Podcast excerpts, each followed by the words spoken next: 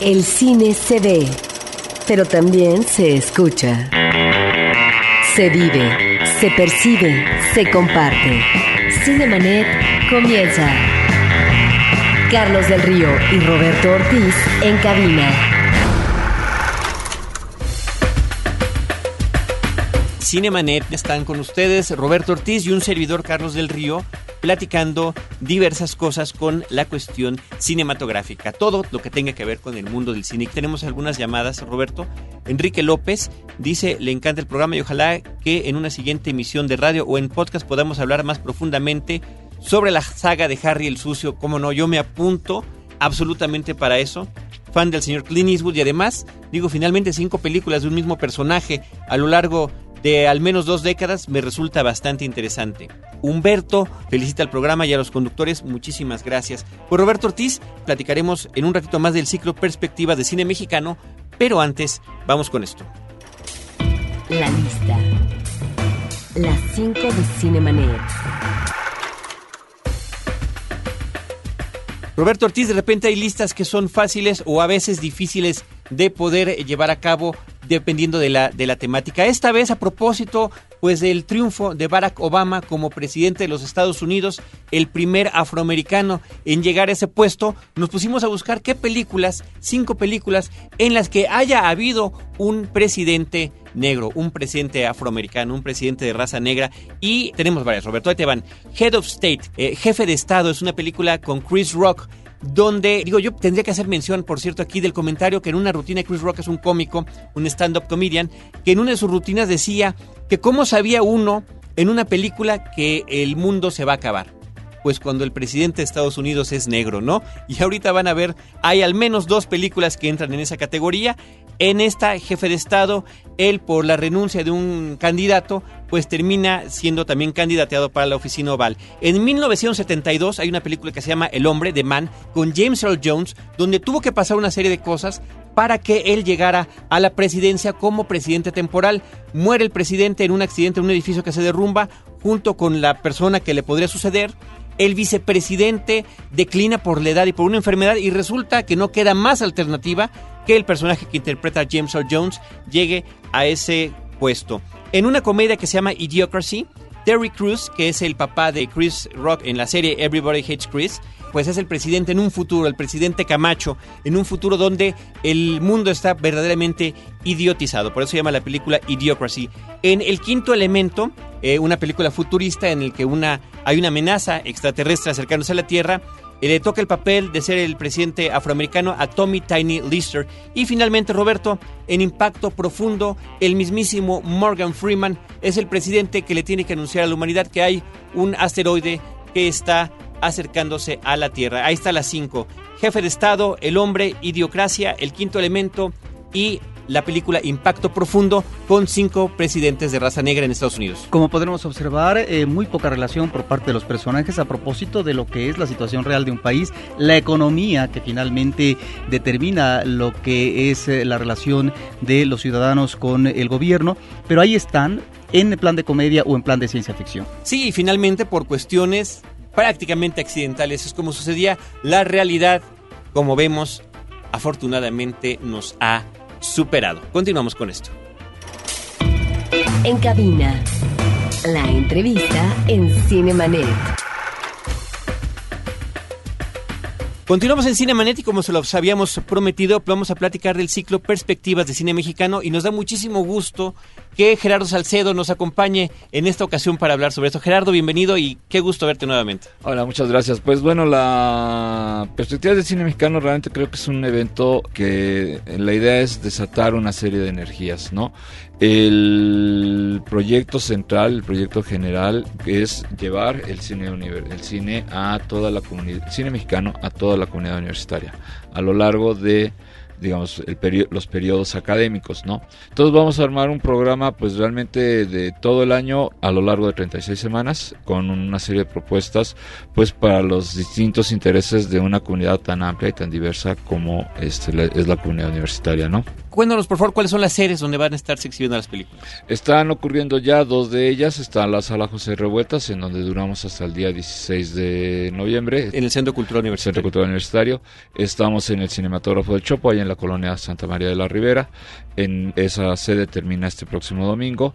Y a partir del lunes próximo arrancamos en el centro de la Ciudad de México, en el Salón Cinematográfico Fósforo. Bueno, observo que esta es una primera etapa, por lo que nos estás uh, mencionando, de un proyecto a más largo plazo, lo cual me parece que debemos de festejar, porque en este primer proyecto, si no me equivoco, son producciones mexicanas de 2007, 2008, de tal manera que podremos ver películas de los últimos años, tal vez, que se han estrenado en la Ciudad de México y en provincia. Así es. De hecho, mira, la, digamos, de alguna manera lo que está pasando es que hay una burbuja muy grande de producción, ¿no? En los últimos tres años se han producido más de 200 películas y pues lógicamente el problema de 200 películas es que no hay el espacio pues, necesario, justo, razonable para poder tener la oportunidad de verlas todas, ¿no? Inclusive para alguien que en el supuesto que existiera, que quisiera ver todas las películas mexicanas que están haciendo ahorita, pues digo, hay semanas que son como muy complicadas porque son se estrenan tres o cuatro películas mexicanas a la semana, ¿no? Digo, por supuesto se estrenan ahorita, pero ya en diciembre ya no hay modo de volver a entrar a la, a la cartelera cinematográfica, ¿no? Entonces sentimos que la gente no está teniendo la oportunidad de ver las películas. En ese sentido, por eso decidimos no hacer un sustantivamente un ciclo de estrenos, sino darle un conjunto de oportunidades a películas que ya hubiesen sido recientemente exhibidas. El trabajo, el proyecto a largo plazo con la UNAM, pues nos permite también jugar con otras perspectivas, ¿no? O sea, en este momento lo que queríamos era sustantivamente reflexionar sobre el cine mexicano. Por el otro lado, hay otra situación que también creemos que es particularmente importante. Sentimos que el, hay una nueva generación de actores, hay una nueva generación de directores e inclusive hay una nueva generación de directores. Pero por los resultados que se están ocurriendo en pantalla, en las salas cinematográficas, evidentemente el gran ausente es la nueva generación de espectadores que aprecien al cine mexicano. ¿no? O sea, hay una gran distancia entre lo que podríamos decir el público natural del cine mexicano y el cine, ¿no? Entonces, este, bueno, pues queremos de alguna manera construir un puente. ¿Cómo se construye ese puente? Bueno, pues no tan solo proyectando películas, sino generando espacios de encuentro. Entonces, otra característica de perspectivas, que realmente es la que yo he gozado más, es la serie de paneles que hemos tenido. El miércoles que hablamos sobre nuevos rostros, nos acompañó, por ejemplo, Magali Boisels, la, una protagonista de Hasta el viento tiene miedo, y el crítico Eric Estrada. Y el día de ayer ocurrió una reflexión sobre cine documental y, digamos, un poco como la perspectiva del cine mexicano. Y el miércoles 12 a las 18.30 de la José Revueltas, prácticamente vamos a hablar de la producción. Es una mesa sobre productores, con productores, ¿no? Que de hecho, hasta donde yo tengo memoria, es la primera vez que ocurre en muchos años, en que muchos productores se reunían a platicar de, su, de sus proyectos, de cómo ven ellos el cine, etcétera, etcétera, porque generalmente hablamos con los directores y con los actores, ¿no? Entonces les estamos dando voz a los productores y yo creo que va a ser una mesa muy, muy interesante. Y bueno, para, digo, un poco para terminar, realmente hemos tenido una asistencia bastante razonable. Evidentemente, a la, al momento en el cual pues surge una iniciativa de este tipo, pues de repente uno dice, bueno, pues hay otra vez cine mexicano, ¿no? Y creo que de alguna manera la respuesta ha sido como favorable. Evidentemente podríamos decir, bueno, pues aspiramos a más.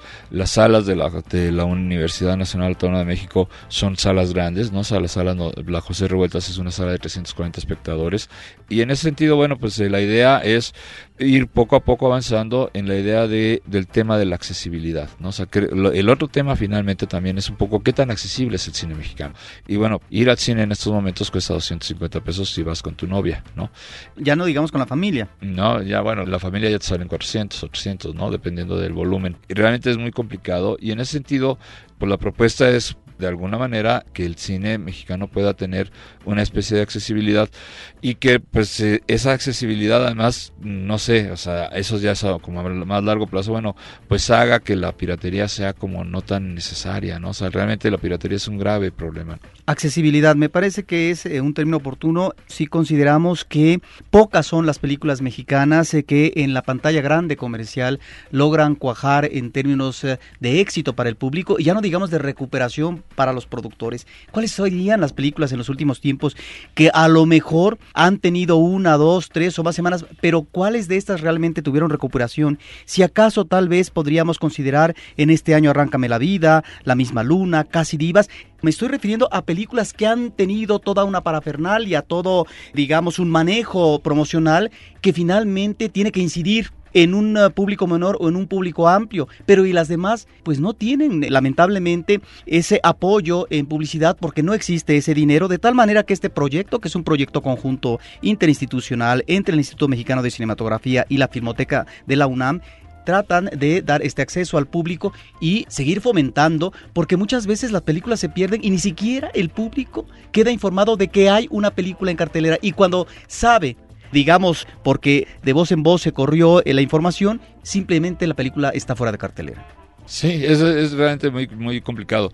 Ahora, de hecho, lo de la recuperación es como muy a largo plazo. Yo me acuerdo perfecto cuando Amores Perros, que bueno, pues una película exitosa, una película que se vendió a todo el mundo, etcétera, etcétera. Hubo una fecha específica en la que Alejandro Soberón llegó, estaba yo en, en esa reunión, Alejandro Soberón fue uno de los productores, y decía, el día de hoy, por fin, hemos recuperado la inversión, ¿no?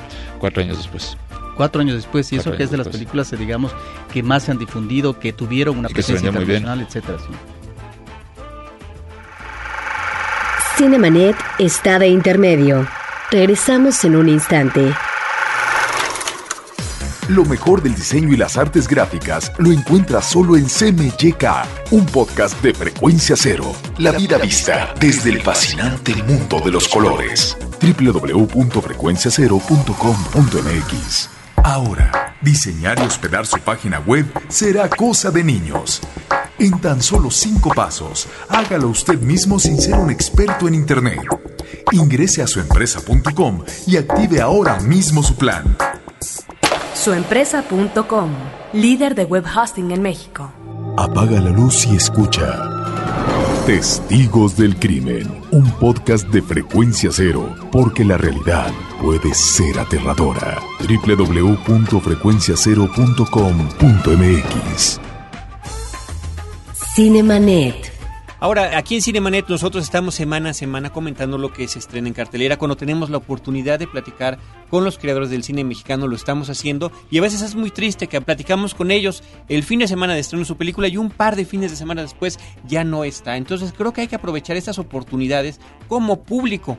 No nada más para la comunidad universitaria, quien está, como nos estás comentando Gerardo, como directamente dirigido este esfuerzo, pero que el resto del público se acerque también a estos ciclos y puedan ver estas películas si es que no tuvieron la oportunidad, que muy seguramente la mayoría no lo tuvo, de verlas en cartelera.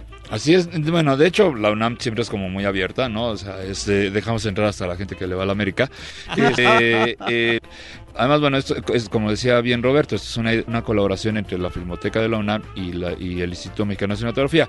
De alguna manera también, digamos, de alguna manera vamos a buscar como que una serie de réplicas secos, pues según acomodándonos a los espacios, a los intereses de los distintos protagonistas que hay en la, en la ya no en la comunidad cinematográfica, sino ahora sí que en el gobierno, en la sociedad, etcétera, etcétera.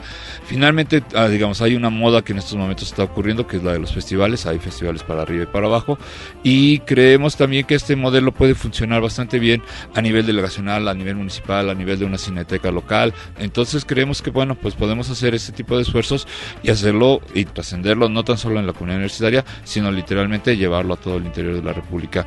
Creo que puede ser una, un proyecto particularmente ambicioso, que puede ser un detonador particularmente interesante y además algo que también, o sea, ¿por qué los encuentros, por ejemplo, no? Bueno, sencillamente porque literalmente en estos momentos, curiosamente, la crítica cinematográfica escrita prácticamente desapareció.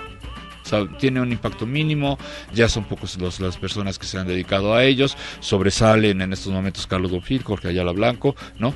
Pero realmente es como muy difícil que uno siga ya actualmente a un crítico de cine. Y curiosamente el valor testimonial del diálogo que hay entre el realizador o el productor y el público realmente le cambia a uno mucho la visión. Yo, ah, absolutamente. Yo, he, yo he estado en varias y de repente dices, aquí ya le cambió la vida o le cambió el, la forma en que veía este punto. O sea, quitamos un prejuicio y eso vale mucho. Creo que sería conveniente hablar de algunas de las películas que se están eh, exhibiendo en estos días en este ciclo, pero antes, y para que la gente lo vaya consultando si tiene interés, pueden consultar las páginas de internet de la Filmoteca y del IMCINE para checar los horarios y las cintas www.filmoteca.unam.mx www.filmoteca.unam.mx o la de IMCINE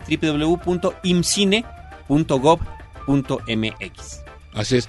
Bueno, yo les recomiendo mucho que vayan a la José Revueltas. Hay una selección de cortos de animación otra sorpresa, la nueva generación ya no conoce los cortos que podríamos decir son clásicos, ¿no? Ya no conocen el héroe, ya no conocen hasta los huesos, ya no conocen el espejo del cielo, ¿no? Y aquí están todos ellos. Y aquí están todos ellos. Y son trabajos sobresalientes. Realmente uno, o sea, si, si a mí me dijeran, ¿a dónde crees que puede el cine mexicano hacer milagros y transformar al mundo? Yo creo que a través del cortometraje de animación, ¿no? Inclusive, por ejemplo, el de Hasta los Huesos, el, el trabajo de René Castillo, pues inclusive uno puede, lo puede apreciar en el largometraje de Bajo, la, sal? ¿no? O sea, este, y un trabajo pues fuera de serie, ¿no? Recuperamos la película El violín, una película que de hecho muy curiosamente es de las favoritas de la comunidad universitaria. no, tan curiosamente, ¿no? No, no tan curiosamente, ¿no? La película de Reigadas, ¿no? La mejor, yo diría la mejor película por un lado tanto de Reigadas, Luz Silenciosa, como por el otro lado la película más ambiciosa del mexicana del año pasado, ¿no? En el sentido de, proyecto artístico. Hay una sección de cortometrajes de, de la producción reciente del 2007 y bueno, las óperas primas del CUEC también tuvieron lógicamente su cabida natural. Y en el caso de la José Revuelta cerramos el domingo 16 con Hasta el viento tiene miedo. Ahora, Gerardo, en eh, una conferencia de prensa donde estuvo la directora de la Filmoteca de la UNAM, estuviste tú por parte de IMCINE, se hablaba de la poca participación del público mexicano en las películas, bueno, del público más bien de este país. En las películas se mencionaba menos, creo que del 20%, lo cual, digamos, eh, nos habla realmente de una situación eh, drástica. El público está asistiendo a las películas en la pantalla grande comercial, pero no a ver cine mexicano, por toda una serie de factores. Eso me parece que nos habla de una situación grave ante una producción que se ha incrementado en los últimos años gracias al apoyo también institucional, etcétera, pero eh, no hay un eco en la pantalla grande en donde encontremos un buen resultado, por un lado de taquilla y por otro lado de participación del público. Así es, por eso un poco esa es la propuesta. De hecho, bueno, en los años buenos del cine, mexicano de asistencia, el cine mexicano tiene el 14% de la asistencia total al año, ¿no? En los años malos andamos entre el 7 y el 8%. Ahora, el fenómeno más o menos e, es una réplica en todo el mundo, ¿no? Lo único o las distintas diferencias que hay alrededor del mundo son los distintos programas que existen de apoyo y aliento tanto a la producción como finalmente a la distribución, ¿no? En el caso de Europa existen más de 20 programas, tanto de aliento a la, regreso a la producción, a la distribución e inclusive de exhibición, ¿no? O sea, hay realmente un tramado legal muy interesante, ¿no? Creemos que el tramado legal mexicano pues ha ido mejorando poco a poco, siempre hay que lucharlo, ¿no? Siempre hay que estar presente en las discusiones de la Cámara de Diputados del presupuesto, siempre hay que estar metiendo una serie de proyectos de ley alrededor de lo que se puede hacer, pero pues evidentemente también regreso, creo que el, el momento sustantivo no puede, o sea, por decreto nadie va a ir a ver cine mexicano, lo que necesitamos es que la gente encuentre el mecanismo de platicar con los creadores, para que vea que realmente es una comunidad muy talentosa, que por un lado es una comunidad muy crítica y que por el otro lado, en muchos casos, con muy poquito dinero, hace auténticos milagros. ¿Y qué se necesita para llevar un ciclo como este de perspectivas de cine mexicano a, la provincia, Gerardo? Pues vamos a trabajar en ello. O sea, realmente creo que podemos articular. Lo que pasa es que realmente México se ha vuelto una ciudad muy compleja. Todos los días hay cosas en todos lados. Yo estaba mirando ahorita la programación de las, del Cineforo de la Universidad de Guadalajara tienen un ciclo de la nueva ola francesa, tienen un homenaje por ahí a un director italiano, creo que a Rossellini.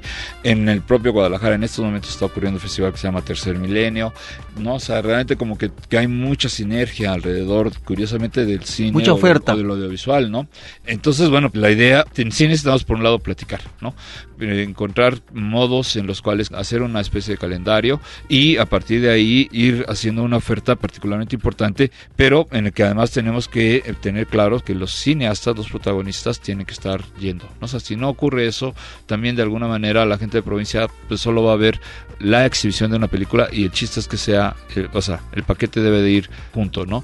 La exhibición de la película con el conocimiento de, de quiénes los autores del cine mexicano. Pues le agradecemos a Gerardo Salcedo como coordinador general del ciclo Perspectivas del Cine Mexicano 2007-2008 que nos hayas acompañado.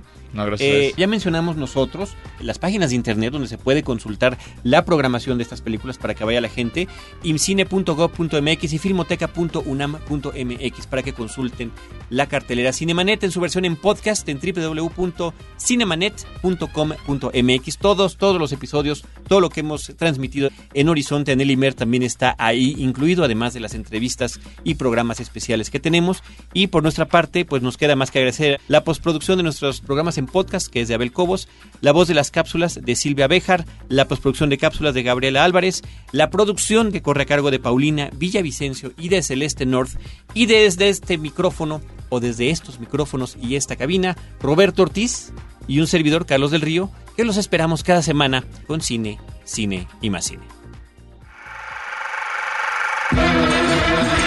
Cinemanet termina por hoy. Más cine en Cinemanet.